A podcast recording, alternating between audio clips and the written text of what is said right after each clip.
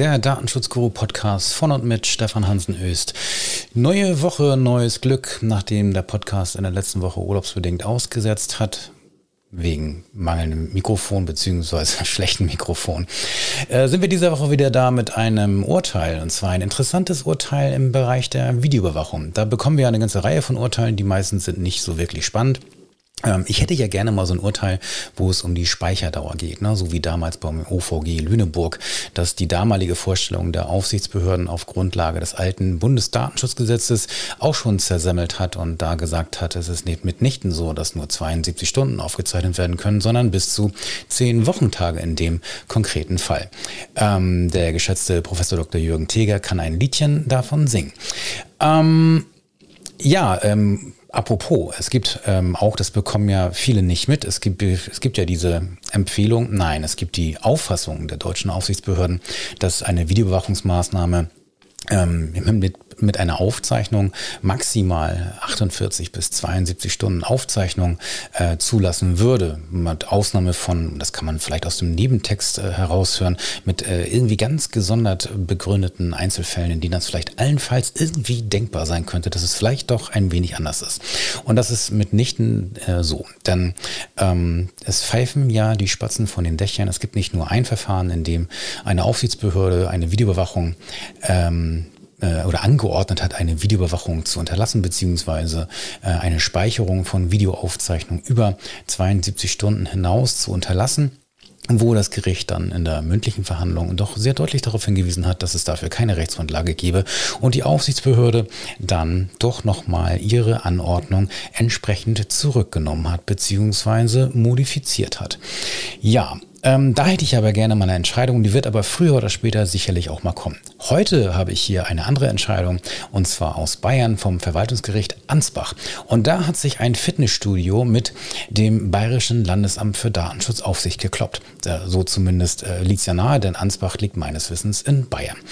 Jo, worum geht's? Ähm, die Klägerin hier er hat eine, eine, Anordnung bekommen, der Aufsichtsbehörde eine Videoüberwachung zu unterlassen. Dem vorausgegangen war eine Beschwerde eines Mitgliedes des Fitnessstudios, das äh, der Aufsichtsbehörde mitgeteilt hat, dass dort eine Videoüberwachung stattfindet, mit der der oder die Betroffene nicht so ganz einverstanden war. So, es heißt hier so schön im Tatbestand des Verwaltungsgerichts Ansbach, die Klägerin betreibt ein Fitnessstudio, das unter anderem über einen Trainingsbereich, bestuhlte Bereich und Umkleidekabine mit Spinden verfügt.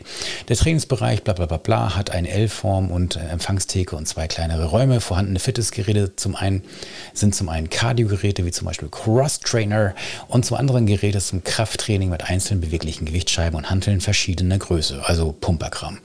Alle drei Trainingsräume werden auf der gesamten Fläche durchgehend während der Öffnungszeiten videobewacht ohne Tonaufzeichnung. Die Aufzeichnung 48 Stunden lang gespeichert und anschließend gelöscht. Entsprechende Hinweisschilder befinden sich auf Innen- und Außenseite der Eingangstür. Soweit, so gut. So, dann ähm, gab es eben hier ein Schreiben der Aufsichtsbehörde an die Klägerin, also das Fitnessstudio, wo man dann eben einen Fragenkatalog erhalten hat. Der wurde dann beantwortet äh, vom Fitnessstudio und dort wurde angegeben, dass die Videoüberwachung der Prävention und Aufklärung von Diebstählen und Sachbeschädigungen dienen würde, welche es in der Vergangenheit mehrfach gegeben habe. Mildere Mittel wie beispielsweise Warnhinweise hätten keinen Erfolg gezeigt. So, das fand dann ähm, die Aufsichtsbehörde wohl nicht so. Äh, überzeugend und hat gesagt, ähm, oder dem, dem Fitnessstudio mitgeteilt, pass mal auf, wir halten das für unzulässig, äh, berechtigte Interessen der Trainierenden hier äh, würden überwiegen, permanente Ab äh, Überwachung stelle einen erheblichen Eingriff in deren Recht auf informationelle Selbstbestimmung dar. Als milderes Mittel käme unter anderem in Betracht nur konkret gefährdete Bereiche wie beispielsweise die Spiegelwände und den davor liegenden Meter durch Videoüberwachung zu schützen. Die Klägerin wurde aufgefordert, die Videoüberwachung der Trainingsflächen einzustellen und dies den Beklagten zu bestätigen. So, da ist das Fitnessstudio aber nicht so ganz äh, überzeugt gewesen, hat gesagt, pass mal auf, ähm, wir ähm, haben, äh, Teil, haben da mitgeteilt, dass eine auf bestimmte Bereiche eingeschränkte Videoüberwachung dem Zweck einer umfassenden Diebstahl- und Sachbeschädigungsprävention und Aufklärung nicht erfüllen könne. Und außerdem wurde dann angeführt, dass die Videoüberwachung auch dem Schutz der weiblichen Trainierenden vor sexuellen Übergriffen ähm, dienen würde, da eine durchgängige Anwesenheit des Personals in allen Räumen nicht gewährleistet werden könne. Das wiederum fand die Aufsichtsbehörde auch nicht so überzeugend, hat gesagt, ähm, das ist immer noch nicht so, dass hier überwiegende Interesse der Trainierenden äh, bestehen würden und ähm, Außerdem ähm, hat dann, ähm, hat sich dann herausgestellt, dass äh, auch noch irgendwie mehr Trainingsfläche als ursprünglich äh, hier ähm, erfasst gewesen ist, beziehungsweise immer noch erfasst ist, also mehr als die Aufsichtsbehörde für zulässig hielt. So, dann hat man sich weiter hin und her äh, gestritten und äh, letzten Endes hat dann die Aufsichtsbehörde einen äh, Bescheid erlassen, in dem äh, die ähm, äh, die, die, das Fitnessstudio aufgefordert wurde, ähm, die Videoüberwachung zu unterlassen und ein Zwangsgeld wurde entsprechend angedroht. So, dagegen hat dann die, ähm, das Fitnessstudio Klage erhoben und zwar im Januar 2020 und beantragt den Bescheid des Bayerischen Landesamtes Datenschutzaufsicht aufzuheben und zur Begründung hieß es dann, dass sie aufgrund des Vertragsverhältnisses mit den Trainierenden auch die Nebenpflicht treffe, für deren Sicherheit zu sorgen, indem besondere Diebstähle und Übergriffe durch die Videoüberwachung verhindert oder aufgeklärt werden könnten. Aha, hört, hört. Jetzt kam also neben der Interessenabwägung auch noch die Begründung, dass das für Vertragszwecke erforderlich sei. So, und ähm, außerdem würden die Trainierenden über Hinweisschilder und die AGB des Vertrags auf die Überwachung hingewiesen. Dadurch verpflichteten sie sich auch zum Einverständnis betreffend die Videoaufnahmen betreffend Betreffend der Videoaufnahmen. Überdies diene die, diene die Videoüberwachung auch dem eigenen berechtigten Interesse der Klägerin, Sachbeschädigung am Inventar vorzubeugen und gegebenenfalls Schadensersatzansprüche äh, durchzusetzen. So, lange Rede, kurzer Sinn, dann kam noch ein bisschen äh, Begründung mit dazu und so weiter und so fort. Ähm, in der Klagerwiderung hat die Aufsichtsbehörde das alles nicht so für sonderlich äh, sinnvoll erachtet, was die, was die Klägerin da vorgebracht hat und hat letzten Endes immer gesagt, dass das ist hier alles nichts und so weiter und so fort. Ähm, das passt jetzt hier nicht und im Übrigen sei auch Rechenschaftspflicht des Fitnessstudios gegeben im Hinblick darauf, dass bestimmte Maßnahmen umgesetzt sind und dazu sei auch nichts vorgetragen.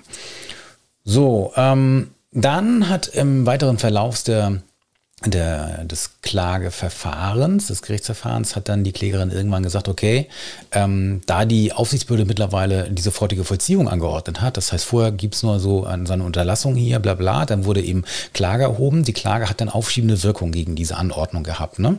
So, und wenn man jetzt aber diese äh, die Unterlassung durchsetzen möchte, dann kann die Aufsichtsbehörde eben die sofortige Vollziehung dieser ähm, Anordnung durchsetzen, dieses Verwaltungsaktes. Das hat man gemacht. Und ähm, deswegen war dann eben entsprechend das Fitnessstudio verpflichtet, diese ähm, Videoüberwachung erstmal zu unterlassen. So, dann hat man nur Kameraattrappen angebracht und hat dann auch gesagt, so, das hilft gar nichts und seitdem haben wir äh, Aufklärungsquote Quote von 0% und so weiter und so fort. Und die eigentlich spannende Frage ist jetzt ja die, wie hat das Verwaltungsgericht Ansbach entschieden? Hat es gesagt, dass diese Videoüberwachung aufgrund der berechtigten Interessen von dem Fitnessstudio und der Trainierenden im Hinblick auf den Schutz von deren Wertgegenständen äh, und auch im Hinblick auf den Schutz auf äh, bezüglich der Abwehr von äh, sexuellen Übergriffen oder ähnlichem, äh, überwiegen diese Interessen und ist die, ähm, ist die, da, ist die Videoüberwachung daher zulässig oder ist sie vielleicht gar aufgrund vertraglicher Nebenpflichten, die nicht äh, ausdrücklich geregelt waren, ist sie vielleicht deswegen zulässig oder nicht. So, und das äh, Verwaltungsgericht Ansbach hat hier mit einer ganz ordentlichen Begründung, wie ich finde, gesagt, dass die Videoüberwachung nicht zulässig war. Und da ist dann wirklich schulbuchartig hier die Rechtsgrundlagen durchgegangen. Erstmal hat sie gesagt, eine Einwilligung gab es nicht. Ne? Dann äh, ein, nur durch ein Hinweisschild etc. oder sonst irgendwas würde keine Einwilligung erklärt werden. Das sei keine eindeutige bestätigende Handlung, so wie die Datenschutzgrundverordnung es bezüglich der Anforderungen an eine wirksame Einwilligung vorsieht. Das konnte also nicht ausreichen. Dann zweiter Punkt, die Videoüberwachung konnte auch nicht auf vertragliche Nebenpflichten des Fitnessstudios, ihre Kundschaft im vorgetragenen Umfang vor Diebstählen und Übergriffen zu schützen, gestützt werden. So, auch da hat sie halt gesagt, pass mal auf, na klar kann es sein, dass man hier vertraglich solche äh, Pflichten regelt, dann müsste man aber, das hat das VG Ansbach jetzt nicht ausdrücklich gesagt, dann müsste man das ausdrücklich regeln. So, kleiner Wink mit dem Zaunfall, wenn ich Fitnessstudiobetreiber wäre und ich möchte äh, hier Stress vermeiden bzw. bessere Karten vor Gericht haben, dann mache ich die Videoüberwachung zur, zum Leistungsgegenstand und verkaufe das eben letzten Endes so. Wir sorgen für die Sicherheit unserer Trainierenden alle Bereiche sind videoüberwacht, aber wir haben kurze Speicherzeiten und so weiter von maximal 48 Stunden oder weiß der Geier, um das vielleicht noch einigermaßen so okay hinzubekommen. Vielleicht bietet man auch einen Bereich an, in dem es, ähm, das wäre ja so meine Wunschvorstellung, in dem es vielleicht eben keine Videoüberwachung gibt, damit die Leute vielleicht eine Wahl haben und können sagen, pass mal auf, ich habe keinen Bock auf Videoüberwachung, wenn ich hier pumpe ähm, oder wenn ich mich am Crosstrainer blamiere oder beim äh, sonst wie. Und in anderen Bereichen gibt es das ebenfalls. Und das, auch das kann ich natürlich vertraglich regeln aber das würde ich auch vertraglich regeln. Und zwar nicht auf Basis einer Einwilligung, sondern ich würde das als vertragliche Leistung darstellen, die man, also die Vertragsgegenstand ist, ja, und die auch zur Bedingung des Vertrages machen. So, dann hätte ich dieses Problem nicht und das Verwaltungsgericht Ansbach wäre dann wahrscheinlich wohl auch zu dem Ergebnis gekommen oder hätte kommen müssen, dass die Videoüberwachung dann möglicherweise doch wohl zulässig ist. Das ist jetzt kein vertraglicher Selbstgänger, weil man eben äh, so ein Vertrag, der unterliegt in der Regel dann eben der AGB-Kontrolle. Und äh, ob jetzt hier so ein Eingriff in Anführungsstrichen, das ist ja rein formal kein Eingriff im grundrechtlichen Sinne, weil äh, Eingriffe äh, in grundrechtlicher Hinsicht erfolgen nur durch Hoheitsträger, also durch den Staat. Das Fitnessstudio ist kein Staat. Aber ich sag mal so eine Berührung von Persönlichkeitsrechten der Trainierenden, äh, ob man das jetzt durch AGB so regeln kann, da kann man natürlich auch drüber streiten. Aber ich würde sagen, das geht. So, insbesondere dann, wenn es eine Wahlmöglichkeit gibt, dass man auch einen nicht überwachten Trainingsbereich nutzen kann. So, ähm, das VG Ansbach hat hier aber eben gesagt, pass mal auf, im Hinblick auf ungeschriebene äh, Schutz- und, Sorg äh, und Rücksichtnahmepflichten, ja, die kann es geben, aber nicht, dass es so weit geht, dass man hier eine Videoüberwachung als vertraglich erforderlich ansehen würde.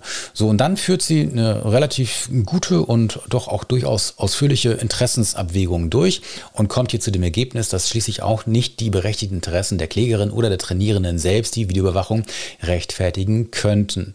So, na, dann sagen eben, sie sagen eben hier, die überwiegenden Interessen der Trainierenden, namentlich deren Grundrecht auf informationelle Selbstbestimmung aus Artikel 1 Absatz 1 und bla bla bla, äh, würden hier überwiegen. So, jetzt habe ich hier immer eine Frage, weil ich glaube, dass das Grundrecht auf informationelle Selbstbestimmung Selbstbestimmung hier gar nicht in die Waagschale geworfen, werden darf, sondern hier hätte man eigentlich auf das allgemeine Persönlichkeitsrecht eingehen müssen, weil nur das ähm, nach meinem Dafürhalten hier das abwägungsfähige Rechtsgut wäre.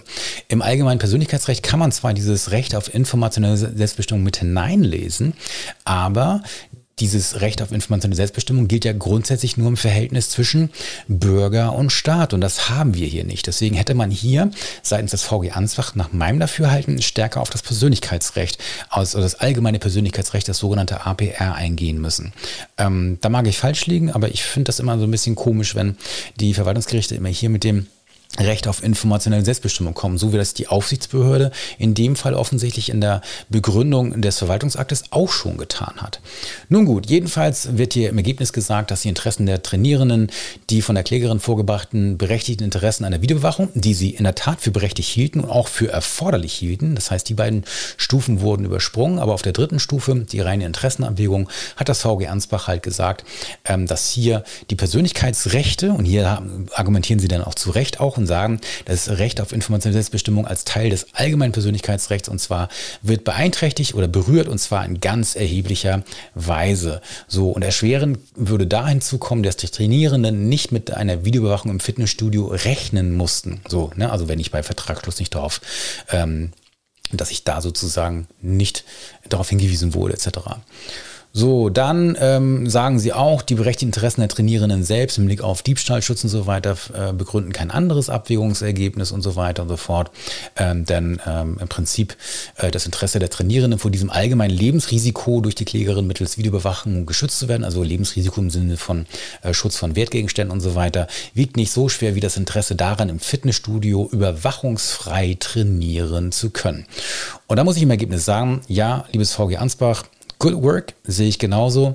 Und ähm, beim Fitnessstudio kann man eben sagen, ja, better next time, wenn ihr das machen wollt. Also ich habe jetzt nichts gegen die Videoüberwachung im Fitnessstudio, bloß das muss man eben deutlicher kommunizieren und idealerweise, kleiner also ich als Anwalt würde das eben tatsächlich äh, nicht nur in, äh, im Vertrag regeln, sondern ich würde auch das im Vertrag nochmal deutlich kenntlich machen, damit es einem entgegenspringt durch Kästchen oder Fettdruck oder wie auch immer oder durch einen gesonderten Hinweis. Und ich würde auf jeden Fall auch, wenn es geht, eine, eine Wahlmöglichkeit bieten, dass ich eben auch einen Bereich habe im Fitnessstudio, in dem ich überwachungsfrei trainieren kann. Das wäre ideal, aber manchmal ist das wahrscheinlich in größeren, äh, in, in, nur in größeren Fitnessstudios möglich. So, das war das Urteil des Verwaltungsgerichts Ansbach ähm, vom, wann, von wann ist es denn eigentlich? Vom 23. Februar 2022 und ähm, Aktenzeichen etc. und so weiter verlinke ich hier entsprechend in den Show Notes. Bis zum nächsten Mal. Das war der Datenschutzguru Podcast für heute.